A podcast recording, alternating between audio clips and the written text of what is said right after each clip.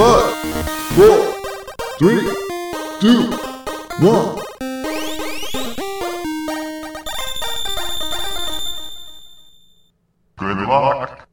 Bienvenidos chutacupas. Esto es el último Phoenix Down, episodio 71. El último del año. Si han pateado un cupa, son uno de nosotros. Yo soy su anfitrión, Esteban Mateus, y a mi lado tengo un hombre que ya empezó sus vacaciones. Mi hermano, Eleazar Mateus. ¿Cómo está todo, Eleazar? Bien, sí. Sí, es verdad, ya las comencé. Y comencé durmiendo. Bastante. Apagar la deuda del sueño. Sí. Ah, también poniéndome al día con Diablo 2, pero la versión standalone, la de la computadora.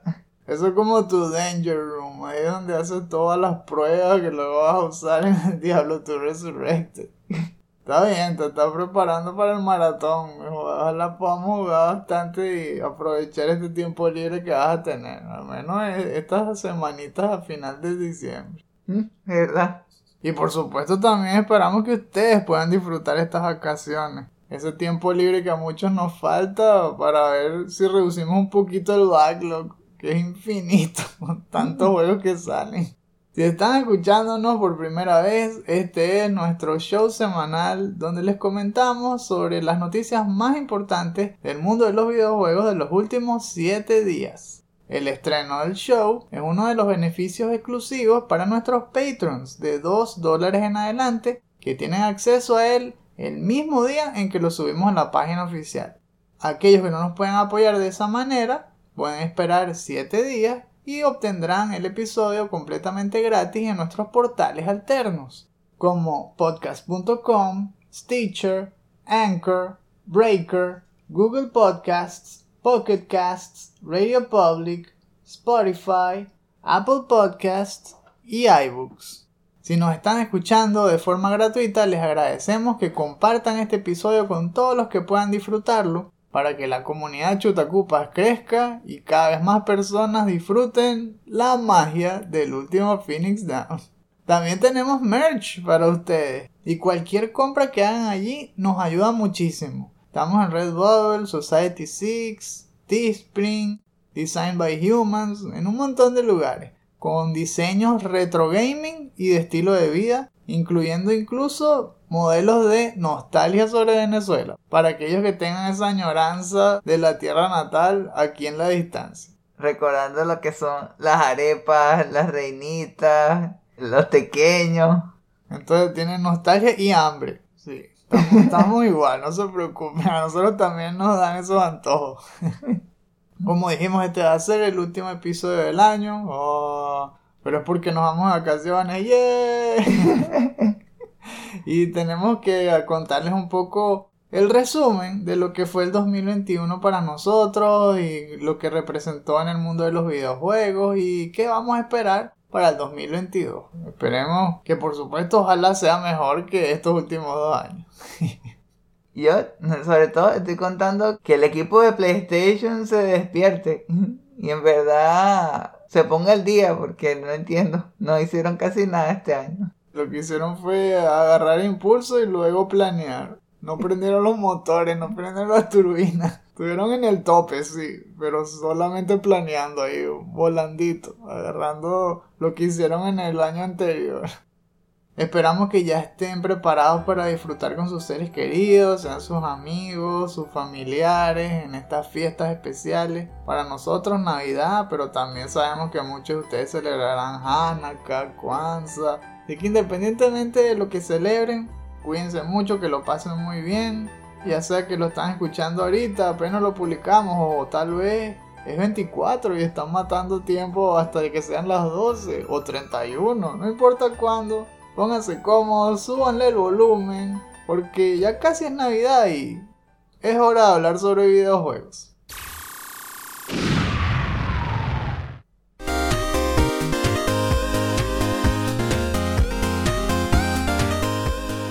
Episodio lo vamos a hacer un poco diferente, va a ser como dicen los ideales más fast and loose. Porque siendo el final del año ya nos despedimos de Kili, ya salieron todos los juegos que iban a salir.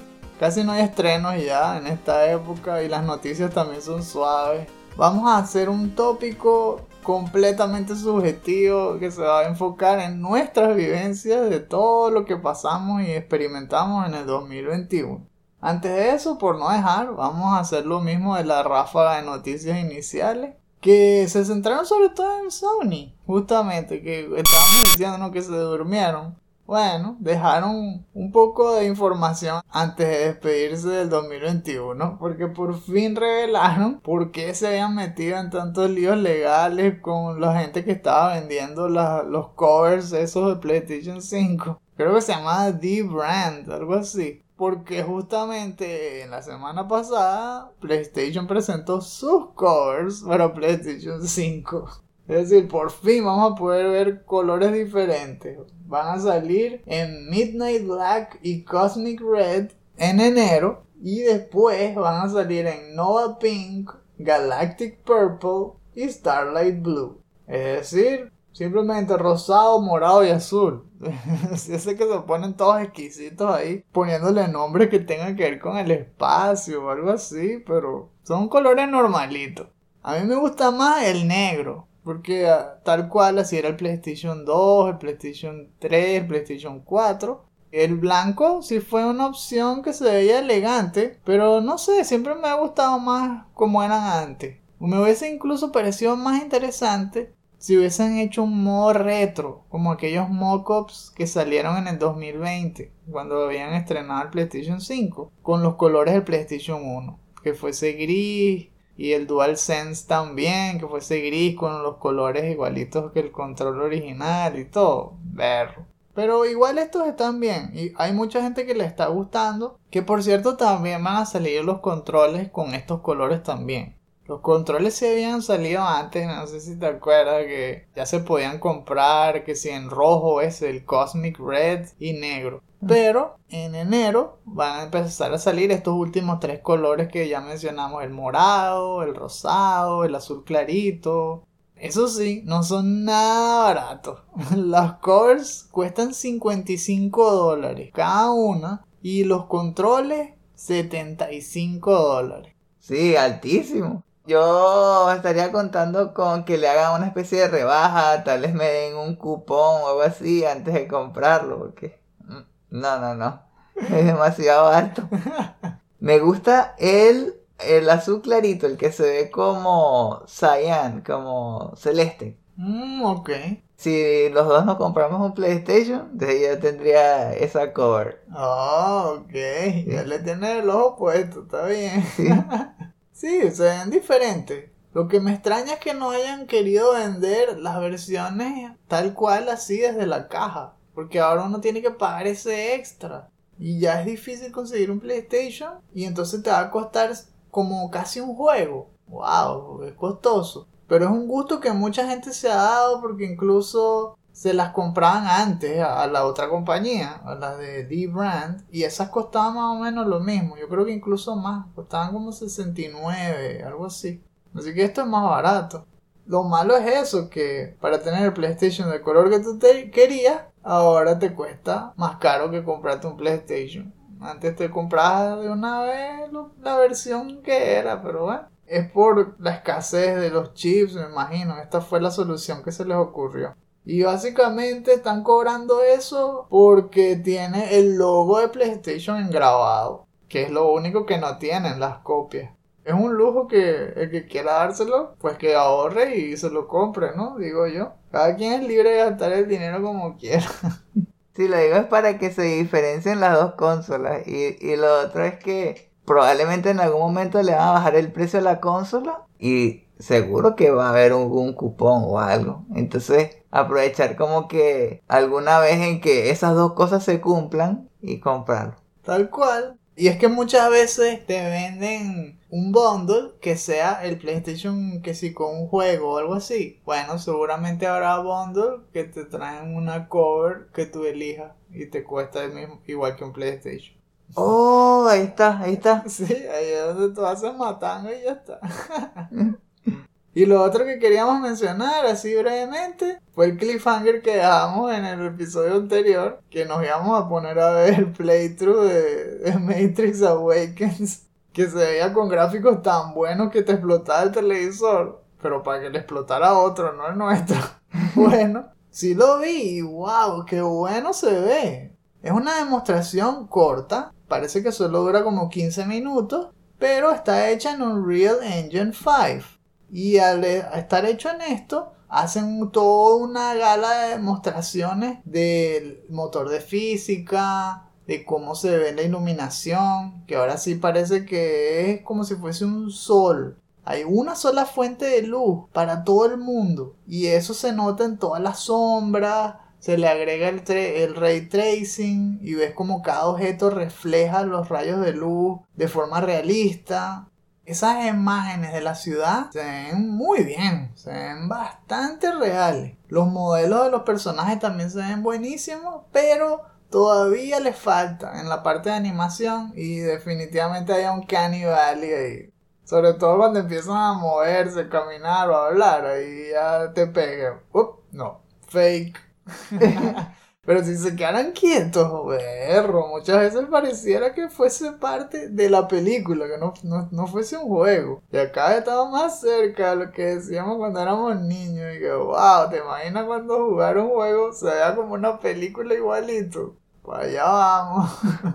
Los afortunados que ya están montados en la Next Gen, es que ya ustedes le dicen Current Gen, lo pueden probar ya, porque es gratis en PlayStation 5 y en Xbox Series X. Yo digo denle promo porque vale la pena.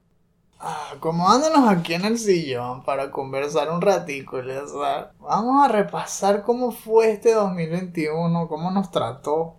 Ya empezando, estábamos saliendo de uno de los peores años, de un año pandemia, en el 2020. Se notaron las secuelas. De hecho, este año para nosotros fue aún más difícil en cuanto a la pandemia, porque en el 2020 no nos había pasado nada. Habíamos visto noticias, pero no nos habían afectado casi a, nuestros familiares tampoco. Algunos sí, otros no. Pero eh, en el 2021 sí nos pegó y hasta hubo un fallecimiento. Fue difícil porque fue alguien muy cercano a nuestro círculo familiar. Así que comenzó duro el año, comenzó difícil. Y la verdad es que ha tenido sus altibajos en cuanto a salud, pero en general nosotros hemos seguido bien y definitivamente de eso estoy muy agradecido.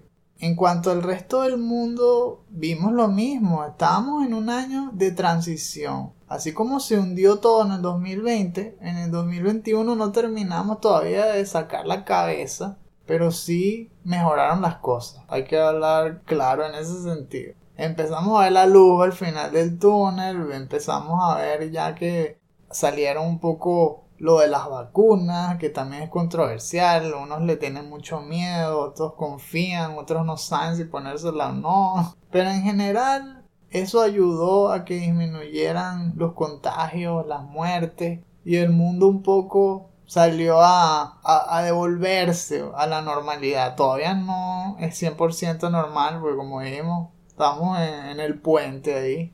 Y realmente no sabemos si todo va a ser igual que antes.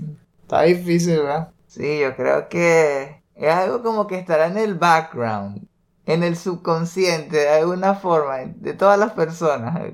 Es algo que no se, no se puede olvidar y, y no debemos olvidarlo tampoco regresar a la normalidad 100% sería, yo creo que algo como irresponsable.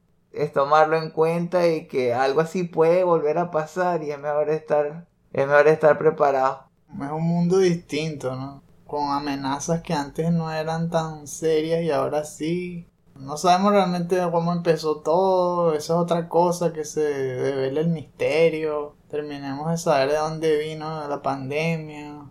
Pero bueno, la cosa es que sí, mejoró un poco la situación y vimos como la gente ahora empezaba por fin a reunirse en vivo. Regresaron en cuanto a los videojuegos, eventos como E3 y todavía estaba este Jeff Keighley haciendo de las suyas con su show en el verano con el Summer Game Fest y no lo de los Game Awards. También eh, por el otro lado de, de los canales que siempre vemos, de los Easy y volvieron a, a, a su estudio. Como todos se vacunaron, entonces están ahí trabajando fuera de casa.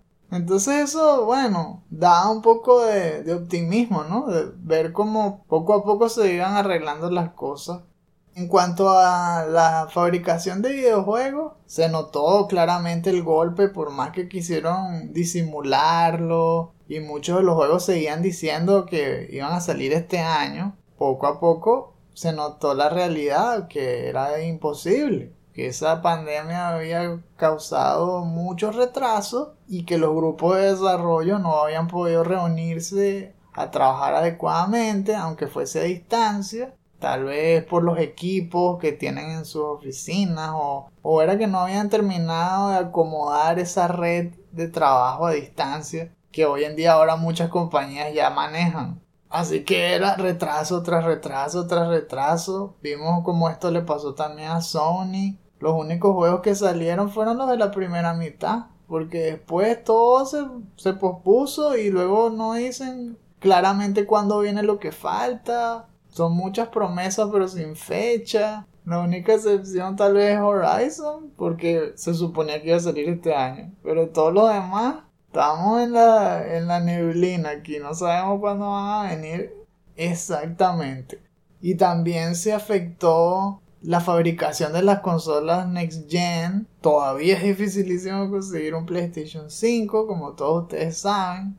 Pero también vimos como en Black Friday o incluso ahorita cerca de Navidad, con más frecuencia esos avisos ahí de repente que si por Telegram o, por Twitter, los que tienen cuentas que los siguen, que si Ay, hay un restock en tal tienda y ahora en esta y ahora en esta son ráfagas, sí, se agotan en 5 minutos o menos, pero al menos están empezando a aparecer más ráfagas.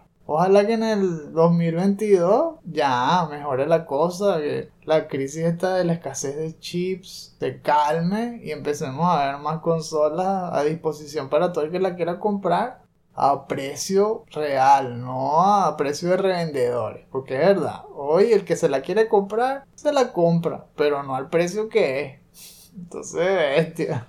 Vimos también como en ese año que pasó un montón de dramas legales. Esto ya pareció una serie de estas Law and Order. Yo creo que no, nunca había visto un año en donde las noticias legales tuvieran tanta predominancia en los titulares. Vimos al menos dos juicios enormes. El de Epic Games versus Apple y después la debacle de Activision Blizzard. Y eso también nos hizo investigar un montón sobre términos que no teníamos idea. Ah, por cierto, lo de, lo de las acciones también, lo de GameStop. Temas que antes yo no había leído, tal vez me interesaban y los veía en alguna película, como lo de la crisis esta de, de la burbuja de las hipotecas y de las casas en, en donde cayeron las acciones y tal.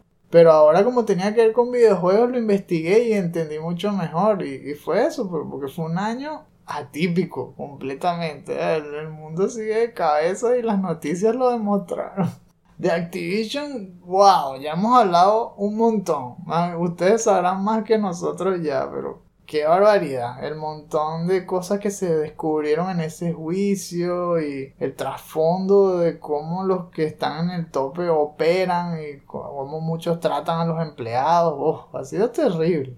Y pensar que antes de venirme para acá, habrá sido por el 2010. Antes de siquiera empezar a trabajar en, Venezuela, sino en la universidad uno de mis sueños era trabajar para Blizzard.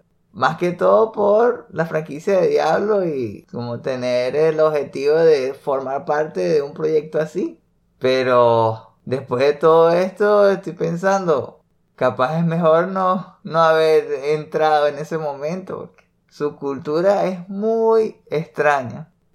es estilo Harvey. Harvey Two-Face. You either die a hero or live long enough to become the villain.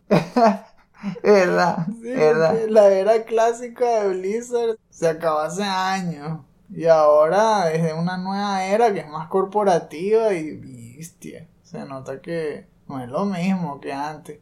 Y tampoco es lo mismo hacer un juego por pura pasión que hacerla para complacer a una junta de inversionistas y todo. Es otra cosa. Requiere otro tipo de personalidad, requiere otro tipo de objetivos. Entonces, es verdad, uno empieza soñando en trabajar en esa compañía, pero luego va cambiando el rumbo, va cambiando ese norte de la brújula y pareciera que apuntara más hacia ser indie. Ser indie es claro que es más difícil porque no tienes los fondos y tienes que ver cómo sacas el proyecto desde abajo. Pero al menos se parece más a, que a esos libros que uno lee sobre la historia de cómo Nintendo surgió, cómo Id surgió, cómo Naughty Dog surgió.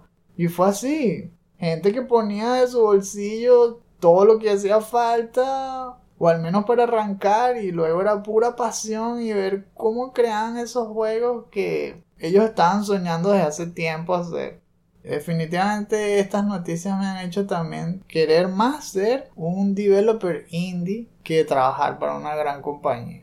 Sí, por lo que veo, capaz es mejor usar la experiencia de los videojuegos de esas compañías como referencia para los proyectos personales para crear ese juego para la compañía de uno. Básicamente tomando la esencia o ese gameplay que es tan memorable de esa franquicia. Que es lo mejor que tienen. Eh, el problema es el trasfondo. Exacto. Y además estamos en una época donde hay tantas herramientas a disposición que da ganas pues de tomar esos riesgos. Solo que hay que hacerlo de forma inteligente y más aún ahora. Por ejemplo, este año mejoraron muchísimo las cosas cuando conseguiste el nuevo trabajo. ¡Wow! Eso fue una gran bendición. Y eso es lo que hay que apuntar definitivamente porque es difícil empezar de cero. Es muy difícil. Requiere un gran sacrificio para lanzar el proyecto y luego seguirle dando vida hasta que despegue, ¿no? Porque no va a despegar desde el cero. No, no a todos les sale todo perfecto. De hecho, hay que hacer bastante trancazo al principio. Sí, ¿verdad? Por lo, eh, porque pensando, por ejemplo, como comenzó Thomas Brush. Él cuenta a veces en sus videos que su juego lo hizo mientras estaba trabajando. Agarró de su bolsillo dijo que tenía un trabajo donde le permitía al menos dedicarle dos horas al día a hacer un videojuego. Y lo hizo así por cinco años. Y por eso es que después dijo que lo ideal era conseguir un publisher. Y así no tenía que hacerlo del trabajo. Claro. Sí. Y luego eh, personas como él enseñan a los que desean hacer proyectos cómo hacerlo más rápido. Por eso digo que es una buena época para hacerlo, ¿no? Y de hecho, este año fue buenísimo cuando también participaste en el Game Jam. Y tuviste buen feedback y todo. Eso también da esperanza de, de, que uno puede realmente lanzarlo. Y también aprendimos mucho con los videos que hemos visto en todo el año sobre diseño y creación de videojuegos, como de Game Maker's Toolkit y aprender a que no tienes que sacar el juego perfecto de cero, sino más bien hacer un juego bien corto, que tenga una mecánica bien definida y un buen loop también de interacción para ir mojándote los pies y, demostrarte a ti mismo que sí puedes lanzar un juego que se pueda jugar. Entonces, eso, pues, eso también me gustó de este año, que me da ganas y me inspira para que en el 2022 lancemos unos proyectos por fin, aunque sean corticos, publicarlos. En cuanto a las cosas que sucedieron, así pasando por encima de los grandes tres, vimos que Xbox se mantuvo bastante activo todo el año. No estrenaron muchos exclusivos porque todavía no ha dado fruto el montón de dinero que han gastado comprando estudios. Pero sí vimos que estuvieron reclutando bastantes compañías para que les dieran sus juegos para meterlos en Game Pass, que eso es lo que estaba en la boca de todos. Tiempo Game Pass, Game Pass, Game Pass y muchas promociones. Pero sí cerraron el año con broche de oro con el estreno de Forza Horizon 5 y Halo Infinite, que tuvo muy buenos reviews, ambos. Hay que definitivamente reconocérselo. Hicieron un buen trabajo en el 2021. Sus archirrivales, como habíamos hablado, PlayStation no hizo tanto, pero igual se mantuvieron en el tope por la gran calidad del producto que estaban poniendo, ¿no? El PlayStation 5, aunque es súper difícil y todo, es un buen equipo de hardware y tiene buenos exclusives. Así que fue suficiente para liderar las ventas. Y por bastante. Solo que estábamos esperando más. Porque las expectativas eran altas. Después de cómo le fue con el PlayStation 4. Concha, le queríamos ver lo mismo con el PlayStation 5. Y han sido muy callados. Lo que ha llevado a bastantes personas a decir como el chavo, al cabo que ni quería. no lo pude conseguir, pero qué importa, porque no valía la pena comprárselo ahora. y en parte es cierto, porque no ha habido tantos estrenos como la gente quería. Por el contrario, los juegos esos que ya salieron como que se están añejando y van a saber mejor ahora que te lo puedes comprar. Todos de un solo plomazo porque van a estar rebajados. ya pasó todo un año o año y medio, depende de cuando lo consigas. Por eso digo que, bueno, a cualquier situación se le puede ver el lado bueno. ¿No pudiste conseguir un PlayStation 5? Bueno, cuando lo consigas, todos los juegos que querías, ahora te van a costar más barato. Y vas a disfrutarlo igual. Y por menos. Nintendo fue flojísimo este año, me parece. Muy, muy flojo. No hubo ningún batacazo. Esta vez no fue como en los 2020 que arrasaron con lo de la pandemia, que publicaron el Animal Crossing y se vendió como pan caliente. Bueno, esta vez no hubo ningún estreno tan grande. Lo más cercano fue el Metroid Dread, pero incluso ese fue controversial porque hubo, gente que no le gustó tanto y otros que sí. No tuvo esa aclamación universal. Sí ganó un premio en los Game Awards, ¿no? Sí, ¿verdad? Eso sí. El de mejor Action Adventure, ¿no? E, eso estuvo bueno. Yo creo que sí es un buen juego, pero no lo hemos probado, eso es lo malo. No tenemos Switch, qué ti. Y de hecho, eso fue el otro tema, que se suponía que iba a salir el Switch 2 o el Super Switch o el Switch Pro, como ustedes le quieran llamar, y lo de la escasez de chips definitivamente les afectó y tuvieron que conformarse con el Switch OLED, que es mejor que el original, pero no era lo que todos estaban esperando. Así que por ese lado también desilusionaron un poco. Otra cosa que sí me parece que hay que subrayar aquí, que me pareció rarísimo, fue cómo le dieron la espalda a Zelda.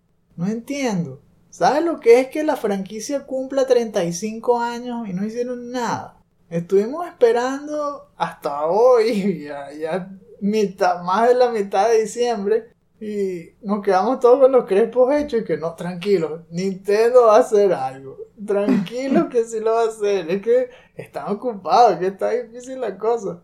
¡Wow! No lo hicieron. Ya, se, acabó el año y no celebraron el 35 aniversario. ¿Qué pasó? O sea, ¿realmente creen que lanzando el Game Watch con la versión esa de Zelda 1, Zelda 2, ya con eso mataron ese tigre, se acabó? Feliz año Zelda, eso es todo, wow. No sacaron ninguna compilation de remasters, no sacaron más información de Breath of the Wild 2. Hubo un trailer, pero wow, no estaba esperando bastantes demos, gameplay. Ni siquiera sabemos cómo se llama. Todo el mundo le dice The Breath of the Wild Sequel. No hay ningún subtítulo, ni sabemos por dónde van los tiros. Porque que ellos dicen que no lo revelan porque va a ser un spoiler. Y que no, vale, que no saben cómo le van a llamar. Digan la verdad. Ojalá que el año que viene sea mejor también para Nintendo. Porque Nintendo tiene que tener éxito. Porque todos lo queremos. Uno es, es duro con ellos porque quiere la franquicia. Es decir, ¿quién no ama Zelda? Yo sé, algunos de ustedes habrán levantado la mano. Pero nosotros amamos Zelda, por lo, por lo menos. Y nos hubiese encantado que lo hubiesen celebrado por todo lo alto. Con otro concierto, más juegos, más revelaciones. 35 años, ya. Se lo celebraron. En vez de con una torta con 35 de la, un ponquecito ahí de Mercadona con, con una velita vieja. Eso fue lo que hicieron. Por cierto, ¿cómo fue que lo celebraron con Mario? Bueno, con Mario ellos han hecho varias cosas. Pero yo creo que lo celebraron mejor en la época del Wii, cuando sacaron esa versión especial, la Collector con Mario All Stars y todo eso que tenía el catálogo con historia y con cuentos de Miyamoto y después hicieron los especiales con Ayawata lo que luego se habrá convertido, me imagino que en el libro este que salió, el de Ask Ayawata, donde él se ponía en un cuarto con todos los developers de ciertos juegos y eh, ponía a contarse cuentos de desarrollo y de las ideas. Todo eso fue genial. Bueno, ¿y qué pasó con Zelda? ¿Por qué no hicieron eso este año? Tampoco hicieron lo que hicieron con Mario de sacar a la Super Mario All Star 3D, eh, el que tenía al menos Mario 64, Sunshine y todo eso. Como si se hubiesen rendido y ya, ya, ya. COVID retrasó todo. ¿Qué importa Zelda? Se Qué boche. Aparte de eso, me gustó ver, por ejemplo, franquicias que regresaron como Resident Evil. Resident Evil cumplió también año importante este año 25, 10 años menos que Zelda, pero lo celebraron más porque salió Resident Evil Village, que hasta estuvo nominado a Game of the Year. Y hubo también otra sorpresa al final, que fue la versión VR de Resident Evil 4, que también dicen que es buenísimo. Así que eso me contentó. Sacaron películas, eso sí. La serie de Netflix, eh, no, no me pareció tanto. Tuvo buenos gráficos y todo, la de Infinite Darkness. Pero no me mató así. Era bueno ver a Leon y Claire, pero no los aprovecharon bien, no sé. La historia no era tan llamativa. Y ni hablar de la película que fue, wow. Se veía que tenía bajo presupuesto y todo, pero después cuando salieron los reviews es que era realmente mala. Qué coño, qué lástima. Uno quería darle la oportunidad porque era Resident Evil, pero uno los quiere querer, pero ellos no se dejan querer. Asimismo en el cine y la televisión aparecieron bastantes cosas de videojuegos que valieron la pena ver en este 2021. Me gustó la cuarta season de Castlevania de Netflix con ese final todo épico que después supimos que va a ser la piedra de inicio para otros spin-offs. Nada más pensar que ese mismo estudio va a ser ahora la historia de Rondo of Blood y eventualmente Symphony of the Night. ¡Wow! Ese panorama es brillante. Castlevania va a darnos horas y horas de entretenimiento. Porque los que la están haciendo aman Castlevania. Eso es evidente en todo lo que están haciendo. Respetan a los personajes. Y no solo eso, sino respetan a la audiencia. Saben que los que ven la serie conocen de Castlevania. No es que le van a echar el cuento otra vez desde cero. Ellos saben que tú te sabes el cuento y que quieres disfrutar aventuras nuevas de ellos o ver cómo plasman cosas que sucedieron en los juegos ahora en formato anime y todo. Me parece genial. Aparte de eso, bueno, acaba de salir The Witcher Season 2, no lo hemos visto. Está teniendo ahí reseñas más o menos. que siempre pasa con este tipo de series, sobre todo las live action. Ahí vemos como rodó Cowboy Bebop también. Eso no es un videojuego, pero... Y el año que viene tenemos que esperar dos cosas de series y películas. Vemos Uncharted, que también hay que ir con cuidado. Eso tiene mucho más presupuesto que la de Resident Evil esta de Welcome to Raccoon City. Pero es dudosa la aproximación que han estado tomando con el casting y todo. Así que voy a ir con esperanzas bajas realmente. Me gustaría ver Uncharted en el cine, pero esto es Uncharted a media, no sé. Y la serie de The Last of Us de HBO, que supuestamente se va a pegar a la historia del primer juego. No sé hasta dónde van a llegar o si van a ponerse a cambiar cosas. De hecho, la idea de, estas vacaciones es que vamos a ver si, si probamos el The Last of Us Part 2. Eh, para ver cuál es toda la bulla. Esperamos que no sea tan desagradable ese evento del que todos están hablando, que nos permita terminar el juego, porque eso va a decir mucho sobre esa serie, porque, porque dicen que Neil Druckmann va a dirigir algunas partes y además está escribiendo parte del guion. Mm. Como él fue una pieza clave para ese juego, dependiendo de la experiencia que tenga jugándolo, voy a querer ver o no esa serie.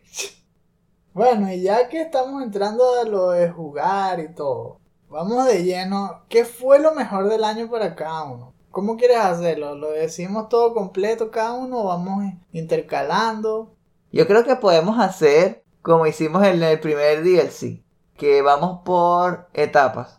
Por ejemplo, si estamos hablando de juegos, comienzas tú y después voy yo y digo también sobre juegos. Si hablamos de, de, alguna, de algún otro tema del año, primero tú, después yo y así. Ok, bueno, vamos a entonces empezar. Para mí, una de las mejores cosas del 2021 fue jugar Control. Qué bueno fue ese juego. Ya me habrán escuchado hablar bastante los que han seguido los episodios. Porque conté un poquito de la experiencia del gameplay en la sección de lo que estamos jugando, de cada capítulo.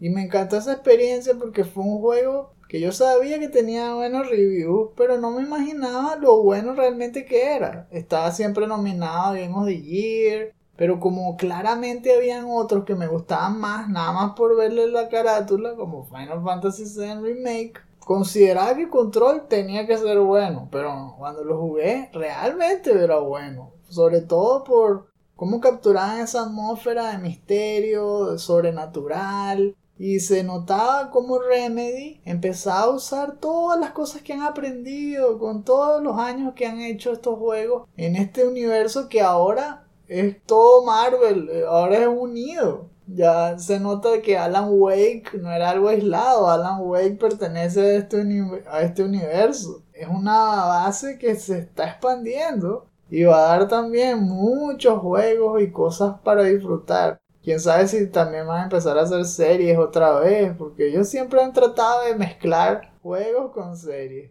Como hicieron también con Quantum Break y, siempre esos experimentos. En el mismo Alan Wake, que creaban episodios estilo de Twilight Zone que se podían ver en un televisor cuando jugaba. Tú te podías detener y ver un capítulo si querías. Y así mismo fue Control. Me recuerdo mucho de los X-Files mezclado con películas de, esas que, que, te rompen la cabeza estilo de Matrix. Que te hacen ver la realidad de otra manera pensar en cosas interdimensionales o de que las reglas del mundo no son tan claras como tú las tenías. Me encantó, el combate también me pareció buenísimo, los poderes, fue buenísimo ese juego. Control está en mi lista. ¿Cuál fue uno de los de la tuya? Yo diría que los comienzos de Project Diablo 2. El modo historia sobre todo fue lo que más me gustó porque le dio nueva vida a, mi manera de ver la franquicia. Fue muy agradable hacer esas pruebas, crear nuevos builds, usar nuevas habilidades. Es como estábamos hablando. Me dio buenas ideas para, por ejemplo, hacer un juego que fuera un sucesor espiritual de Diablo 2. Oh, y ver los pros y los contras de ese estilo de juego. Porque se ve que el modo online puede ser terrible, sumamente terrible. También puede ser una experiencia muy gratificante, que nunca lo había hecho también me gustó eso. Apoyar a alguien a avanzar en una parte del juego, lo que es compartir armas, vencer a un enemigo bien difícil en equipo. Eso fue algo nuevo que me gustó bastante también. El siguiente de mi lista, yo creo que igualmente, si tuviese que elegir, sería el Game of the Year. Y el Final Fantasy VII Remake.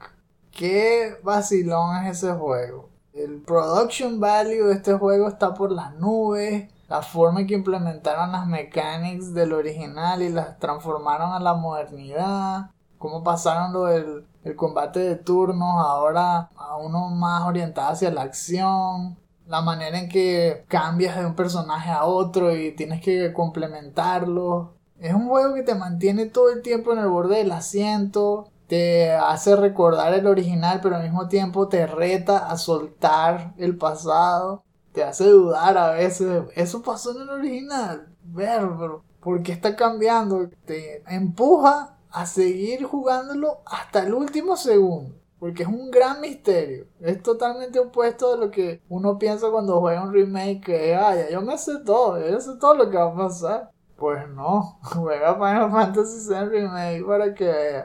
Es totalmente una experiencia refrescante, merecedor del Game of the Year del año pasado y Game of the Year personal. Si quieren saber más, simplemente escuchen los segmentos de lo que estaba jugando, porque también he hablado infinito sobre este juego.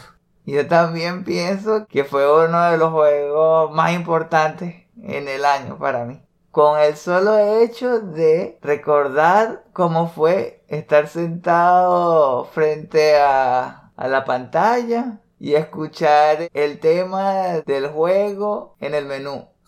Eso no lo voy a olvidar. Estoy casi seguro que nunca se me va a olvidar. Porque fue así de memorable y gratificante. Fue genial. Aparte de eso, algo que siempre me ha gustado del juego son los cinemas. Y aquí en el remake los repotenciaron mil por ciento. Y eso es algo que también me gustó muchísimo. Revivir esos momentos, verlos desde ese nuevo punto de vista, profundizar en la interacción entre los personajes, cómo les dieron vida, como el world building. Es espectacular apenas yo pueda, si tengo mi, mi propio PlayStation, estoy pensando en, en, justamente comprarme la versión para PlayStation 5 y llegarlo hasta el final, que yo creo que vale la pena. Me quedaron las ganas de ver la historia hasta el final, por lo bien que está hecho ese juego.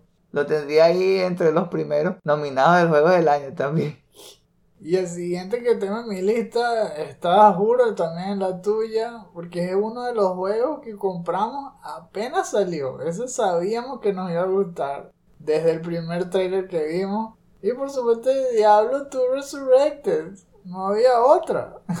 Me encantó jugarlo. Todavía lo estamos jugando, como saben, también en todos los episodios de los últimos, qué sé yo, dos meses eh, hemos estado dedicándole a la sección de lo que estamos jugando. Así que no voy a andar tanto en el gameplay porque ya saben todo lo que opino sobre eso hasta ahora. Todavía no lo he terminado, ¿no? Todavía no me he vuelto a enfrentar a Diablo. Demasiado salvaje. Pero sí lo estoy gozando poco a poco, degustándolo como un buen dulce. Porque ha sido toda una experiencia llena de nostalgia que al mismo tiempo es refrescante jugar ese juego por fin con un control en las manos, que era lo que yo también deseaba tanto en aquellas tardes de los 90 cuando jugaba el original en PC, pensando cómo sería jugarlo en un PlayStation y todo, porque el 1 había salido en PlayStation y me quedé esperando por años y años de que el 2 también saliera en un PlayStation 2, en el 3 y por fin salió en el PlayStation 4 y ha sido una gozadera, aunque ha sido más difícil eso sí, me ha parecido mucho más difícil de lo que yo pensaba. Me han dado bastante paliza, pero aún así, amoreteado y todo, gozando. sí, tienes razón. Ese es el tercero en la lista para mí, tal cual. Lo que me quedó este año fueron otra vez revivir los cinematics, pero con ese nuevo look. ¡Wow! Es una gran recompensa ver esos videos por terminar cada acto. Una sobrecarga de nostalgia. Por otro lado, los gráficos mejorados sí me hacen detenerme de vez en cuando solamente para solo para detallar. Para detallar el agua de Curaz. Ah, sí. El agua de Curaz o la de Lugo Lane. Cada vez que entro en una cueva, un dungeon, cualquier lugar cerrado, por alguna razón, se ve muchísimo mejor. No tanto el gameplay, es lo que me ha gustado, por lo que hemos hablado del tiempo de respuesta, de cargar la escena de un, en la transición de una a otra, porque es como dice, estoy jugando en la versión que es como de training room y eh, carga de inmediato. Eso es como que no ves, no ves la, la pantalla de loading. Si acaso dura tres cuartos de segundo.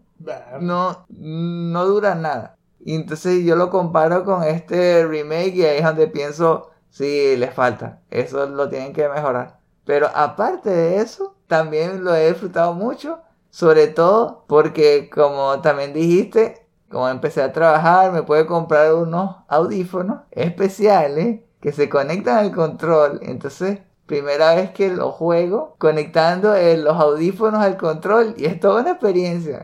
También ha sido un highlight este año jugarlo así. Oye. Y yo creo que eso es lo principal, por lo menos para mí. Yo jugué muchos otros juegos más que me gustaron bastante. Por ejemplo, Horizon. Pero de esos tres que dije, bueno, que hemos dicho, en el tope para mí. Top 3 de, de todo el 2021. Y lo que pensamos del 2022, bueno, este año lo tratamos de cerrar con una rafa de juegos. Ahorramos un poco y nos metimos en un mes de, de PS Now, como hicimos el año pasado. Porque no podíamos dejarlo así. Después de que habíamos probado eso, yo creo que casi que hace 12 meses exacto. Creo que también había sido más o menos en esta época. Quisimos probar esos juegos que van a quitar pronto. Como The Last of Us Part 2, a ver cuál es la bulla. Y vamos a jugar muchos más que espero que los disfrutemos. Que le, que le tenemos ganas hace tiempo. Que si Tekken 7 o los de la NBA. Hay muchos, muchos. Que esperamos contarles en un futuro cómo nos fue. Ya que estamos tocando lo del futuro, así brevemente, ¿qué es lo que más esperas para el 2022? ¿Qué deseos tienes para que se cumplan en el próximo año? Parte por lo que está comentando al principio del programa, comprarme un Switch o un PlayStation 5. En vez de OI. Ah, también. Ese es el sueño, eh. hay que soñar alto, hay que apuntar alto. También me gustaría mucho que junto con el PlayStation pueda jugar Final Fantasy VII Remake. Y sería buenísimo si tenemos un mejor ambiente para jugar y para grabar los episodios aquí del podcast. Sí, ¿verdad? Poco a poco ir mejorando el equipo. Porque aquí hacemos lo que podemos. Tratamos sobre todo de capturar con el mismo software del PlayStation, que es súper cómodo. Pero eventualmente sí, ¿verdad? A mí también me gustaría que si comprarme lo del gato, poder grabar más, tener más capacidad de disco para tener ese montón de B-roll y poder publicar más videos de YouTube. Pero bueno, ahí vamos, poco a poco avanzando. La idea es disfrutar lo que tenemos y ser agradecidos, eso sí. No, porque podemos, nos vamos a amargar porque no tenemos todavía los equipos. Hay que disfrutarlo. Y una cosa que quiero disfrutar son la lluvia de estrenos que vienen en el 2022. El 2022 se ve como un super año. Yo creo que va a ser uno de los mejores de todos los tiempos. Porque va, a competir con el 2017, con el, 2006. Donde la lluvia de franquicias salieron todas en un, en un solo golpe. Nada más de febrero. Con Elden Ring, Horizon Forbidden West, todo, todo un montón de juegos saliendo en el mismo mes. Es una salvajada en serio lo que se nos viene. En particular, estoy esperando ver el estreno de God of War Ragnarok. No es seguro, es verdad.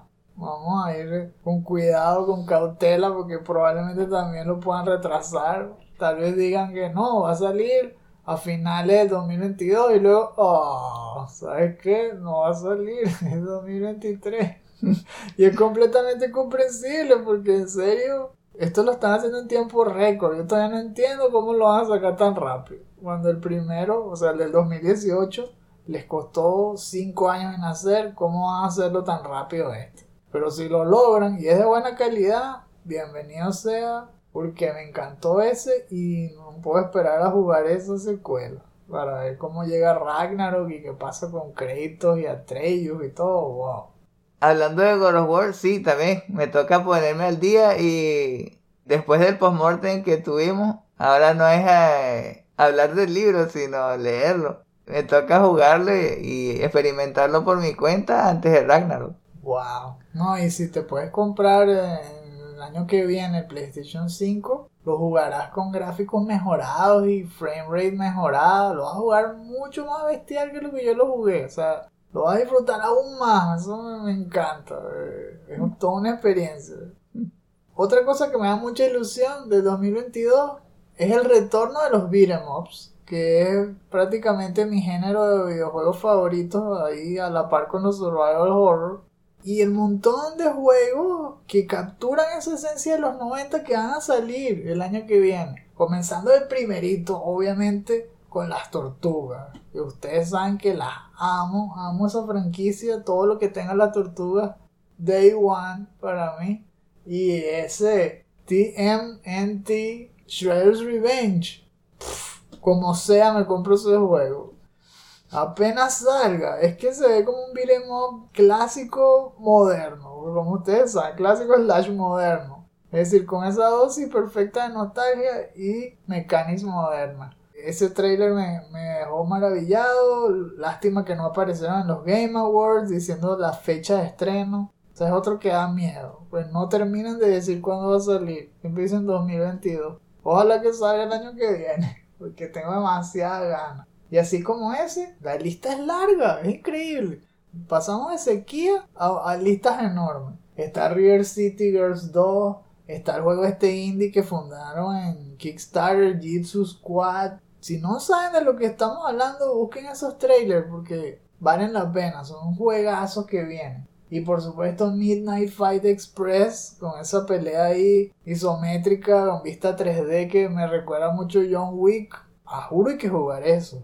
El otro, que no es un beat'em up, pero también, que de hecho sacaron un trailer hace poco, Horizon Forbidden West. Esos son juegazos que vienen. Y me estoy quedando muy, muy corto. Porque lo que viene es candela pura. Sí, yo sé que Elden Ring también viene, no se me olvidó. Pero es que para mí estos están por encima, en serio. Sí. Elden Ring es bueno, pero la serie Souls siempre es mucho grind y está el factor dificultad y sí los disfruto, pero no, no, no puedo encontrar un buen beat'em up. Al menos para mí no. Por mi lado, realmente lo que estaba esperando ya llegó. Porque mi género preferido es Action RPG, especialmente Diablo 2, y salió este año. Por ese lado, yo estoy bien. lo que me queda es tal vez jugando en PlayStation 5. Puede ser ya con un sistema con el SSD, la parte de cargar la información no sería un problema. Y entonces ahí sí, como que la experiencia estaría completa. y seguramente ya habrán mejorado los problemas de la red. Podremos jugarlo con Daniel, el muchacho. Ah, sí, algo más, sí, algo que me comentaste esta mañana que el equipo de Diablo 2 Resurrected está trabajando en parches y van a hacerle mejoras al videojuego. Que eso me parece bastante emocionante. Porque sería como que la mejor versión de Prey Diablo 2. Porque se podría jugar en consola y desarrollado por un equipo profesional dedicado a eso. No puedo esperar más. Tremendo. Yo creo que ya llevamos un buen tiempo. Si empezaron a ver muy tarde, ya los agarró el año nuevo, ¿verdad? yo, sabía. Tenían que empezar antes, tenían que empezar antes. o los agarró Navidad. Espero que hayan disfrutado esta parte. También queremos saber qué es lo que ustedes esperan, ¿eh? Estaremos pendientes de los comentarios para ver tanto sus momentos más preciados de este 2021 que se acabó y lo que más desean disfrutar del 2022. Vamos a decirle adiós ya este año y a pasar a la siguiente sección. It's quiet, too quiet.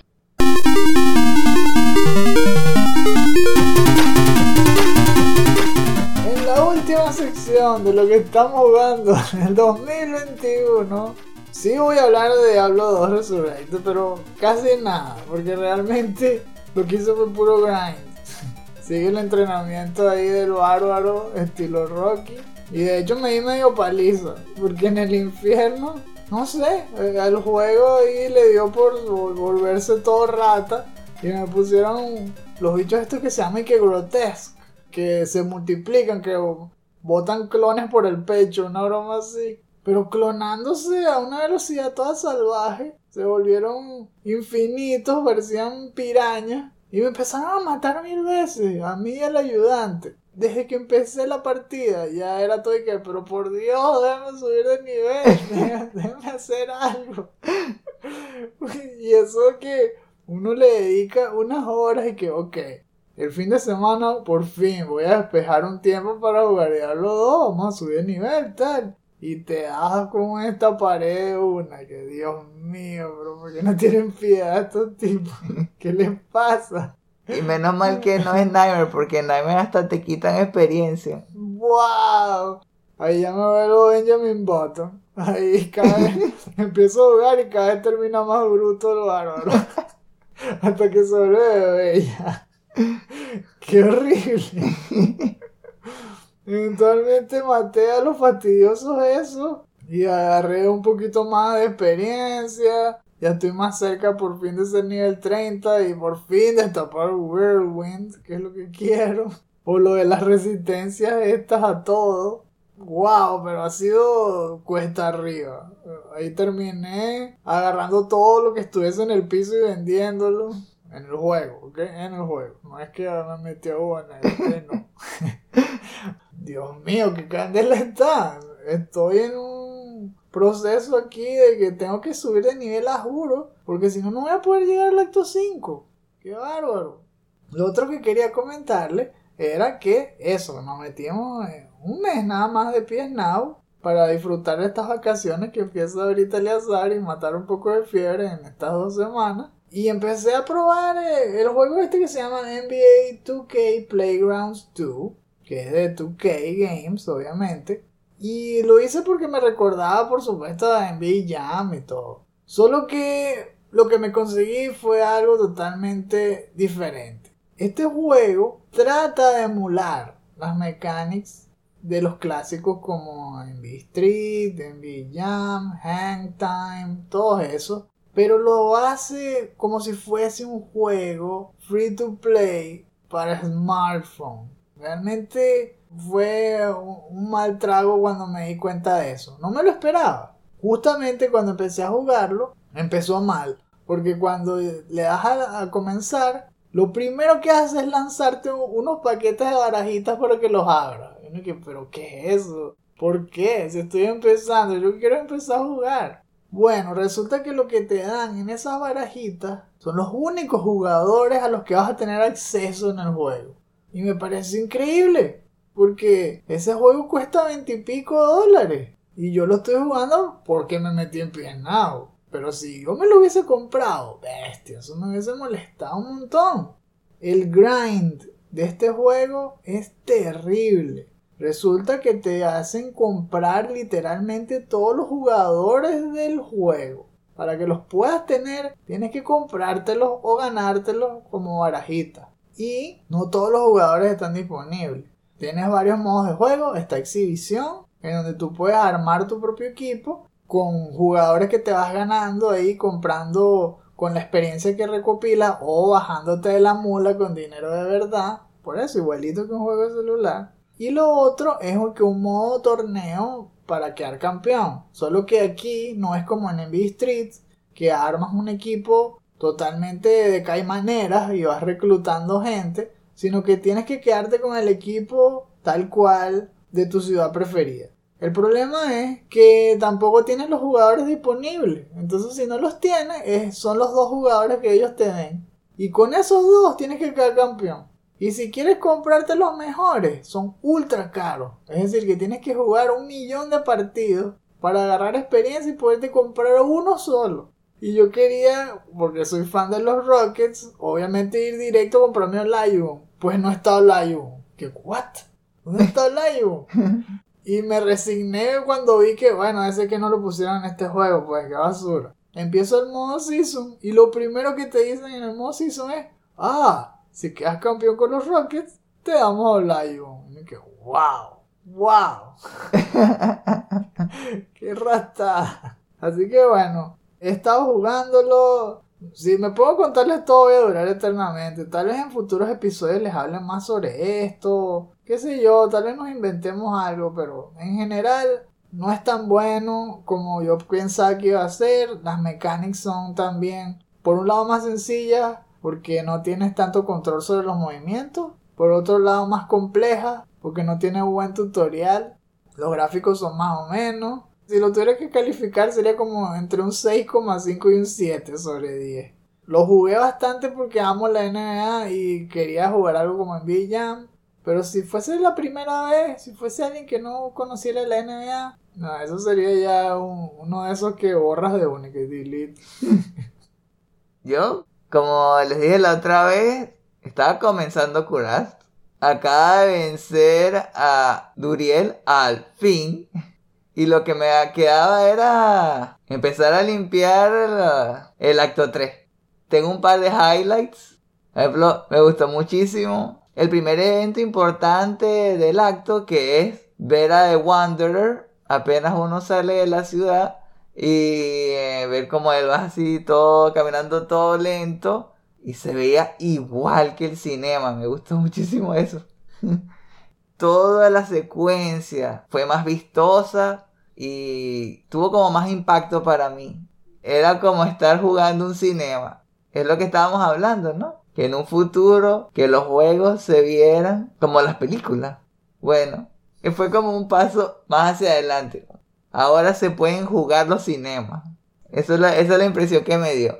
Lo de Curast lo pude avanzar mucho más rápido de lo normal porque conseguí antes de pelear contra Duriel unas botas que me hacían correr más rápido. Y junto a eso usando el aura de vigor para correr más rápido llegué a agarrar eh, una de las piezas importantes de Kalim el, ojo. El otro highlight por cierto fue entrar a la cueva de las arañas. Me quedé ahí parado como por 5 segundos viendo todo y wow y después seguí empecé a usar la habilidad del escudo. Yo pensaba que era innecesaria, pero justamente para este acto me ayudó bastante, sobre todo contra los chamanes, los que reviven a los flayers. Resulta que es bastante útil ser todo sigiloso y cazarlo por atrás y pegarle un escudazo para que se aturda y después caerle a golpe.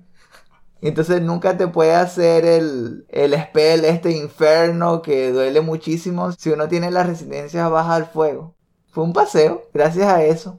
Además de tener el escudo del Ancient Pledge, que se supone que te lo dan es en el último acto, pero uno ya tiene la experiencia de antes y el montón de runas que agarré en el entrenamiento tipo Rocky, esa parte la puedo hacer rápido.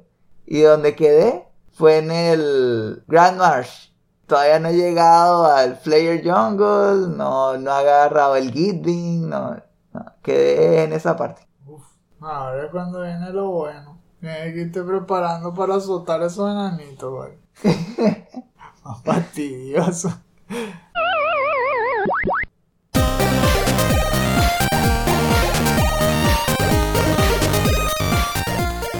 están sonando los cañonazos, se despide 2021. Sí, ya sabemos, lo sacamos de, las gaitas y eso. Ya estamos casi listos para despedir el año. Pero antes... ¡Se te olvidó! Porque es la sección de los shoutouts. En esta parte del programa les hablamos sobre algún tema que nos haya parecido interesante, que les dé municiones para sacarle conversación a quienes ustedes quieran, pero especialmente si les gustan los videojuegos.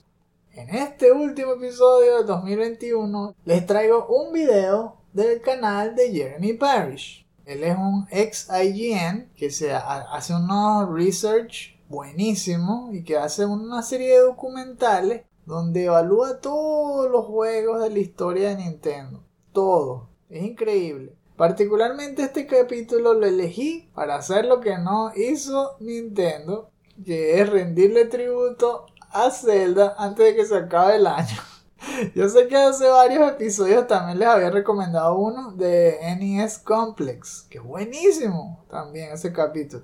Pero este me gustó porque se enfocó más en la historia, más que en los secretos y todo eso. Y la forma en que lo contó fue con mucha propiedad. Me encantó sobre todo ver cómo habló del origen de Zelda. De dónde sacaron la idea de crear un juego en el género Action RPG. Porque anteriormente o era acción o era RPG. Pero no se arriesgaba mucho a mezclar las dos cosas. Resulta que en Japón se hizo un juego en 1984 que se llama The Tower of Druaga. Lo hicieron los de Namco para maquinita, para las arcades. Y ese juego era una mezcla de la vista de Pac-Man con un dungeon crawler. Y se veía justamente medio isométrico, todavía no existía esa vista, ¿no? Pero es así como Zelda, se ve tal cual, un caballero moviéndose por los pasadizos de un laberinto, rodeado de magos y todo que lo atacaban. Y es clara la influencia que tuvo ese juego sobre Zelda y cómo los de Nintendo se inspiraron en él.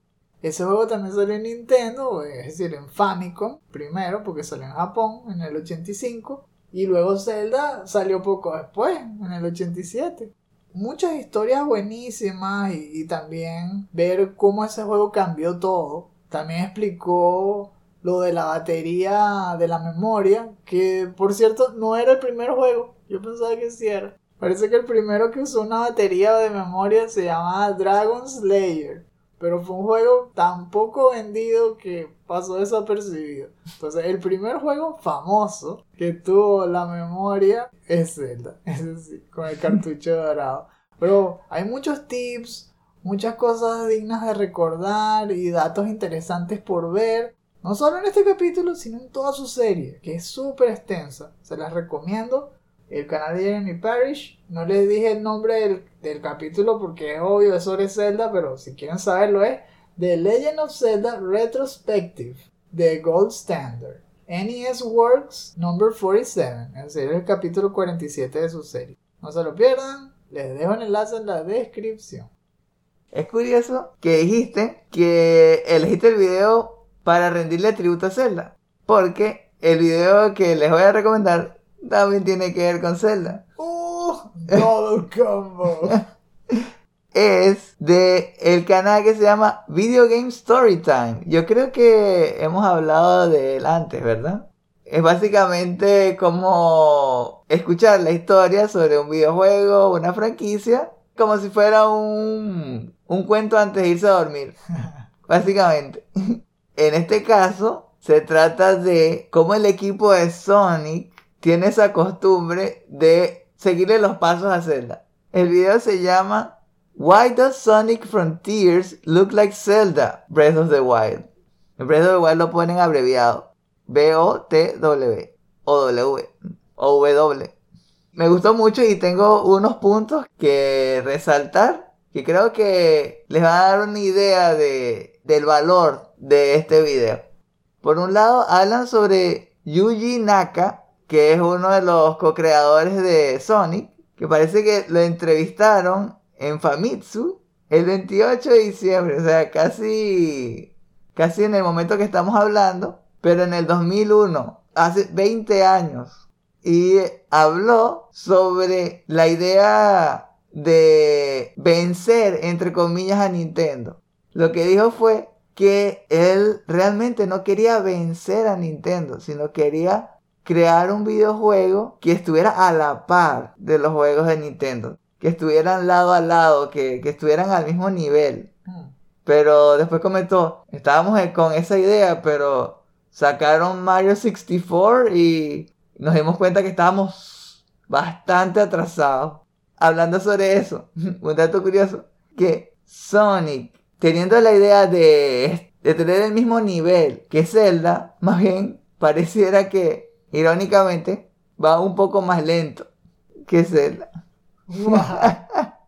no llegan a alcanzarlo, no llegan a su nivel, no pueden. Justamente el co-creador habló de que la idea era hacer algo diferente para no tener que estar comparándose de esa forma. Por otro lado, hablaron en el video que las versiones modernas de Sonic tienen como que la tendencia a tratar de seguirle el paso a Mario y a Zelda.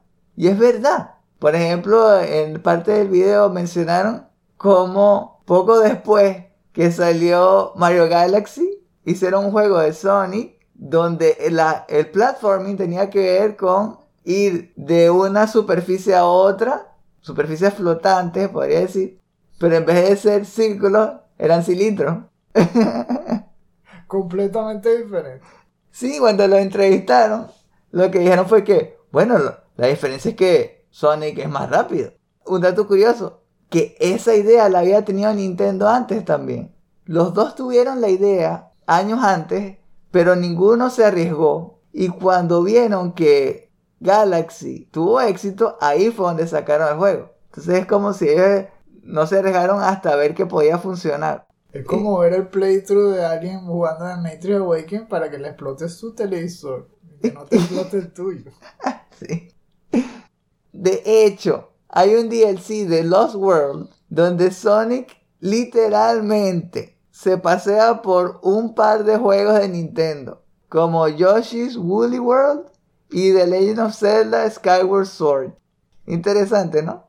Algo más, mencionaron que la diferencia clave entre el equipo de Sonic y el equipo de Nintendo de, Miyamoto es que le dedican menos tiempo a pulir el juego. Y es verdad. Si, eh, por ejemplo, recordamos de Sonic Boom, ahí se nota que, que no le dedica mucho tiempo. Justamente Yuji Naka lo comentó en esa entrevista que les mencioné. Le dedican un par de semanas nada más a, a pulir las mecánicas, a asegurarse que todo estuviera funcionando bien, como si ya el juego estuviera listo.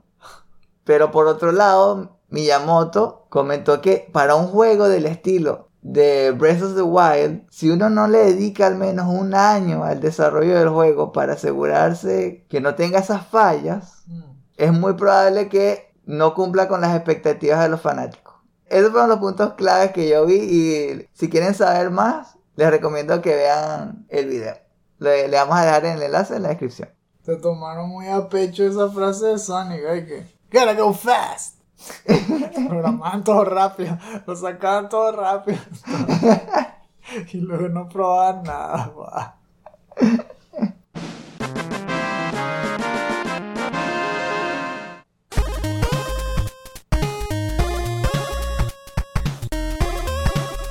Ajá, por lo que veo ya llegamos al fin de este episodio y hasta, de hecho, al fin de este año. Al menos por el lado del último Phoenix Down, no el DLC, porque nos falta ese episodio también. Uh, ese es el otro, ¿eh? Stay tuned. Recuerden que este podcast es un estreno exclusivo para nuestros Patreons de 2 dólares en adelante. Para escuchar cada episodio al momento de su estreno, considera convertirte en uno de nuestros Patreons. Esperamos que hayan disfrutado este episodio, que le haya parecido entretenido e informativo. Gracias por acompañarnos. Si quieren más contenido como este, incluyendo artículos y reseñas, no olviden visitar nuestra página chutacupas.com.